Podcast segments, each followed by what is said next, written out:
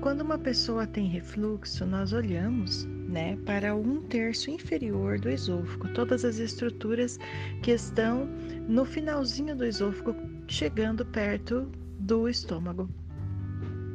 E qual que seria o principal fator? Nós temos que olhar para um conflito onde a pessoa tem uma contrariedade indigesta, ou seja, é, quem foi, né, que propiciou para essa pessoa alguma coisa que ela gostaria de fazer na vida? Ou seja, quem foi que foi lá e colocou o dedo e atrapalhou os planos dessa pessoa e essa pessoa não conseguiu digerir isso. Isso seria mais assim um conflito puro, né, do refluxo. Mas aí se for Vamos olhar ali para um, os conflitos específicos de um terço inferior do esôfago.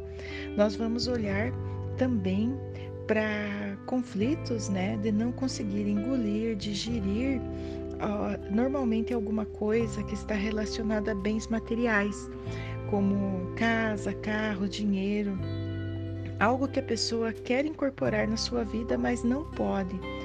É, ou algo que ela é forçada a engolir, né?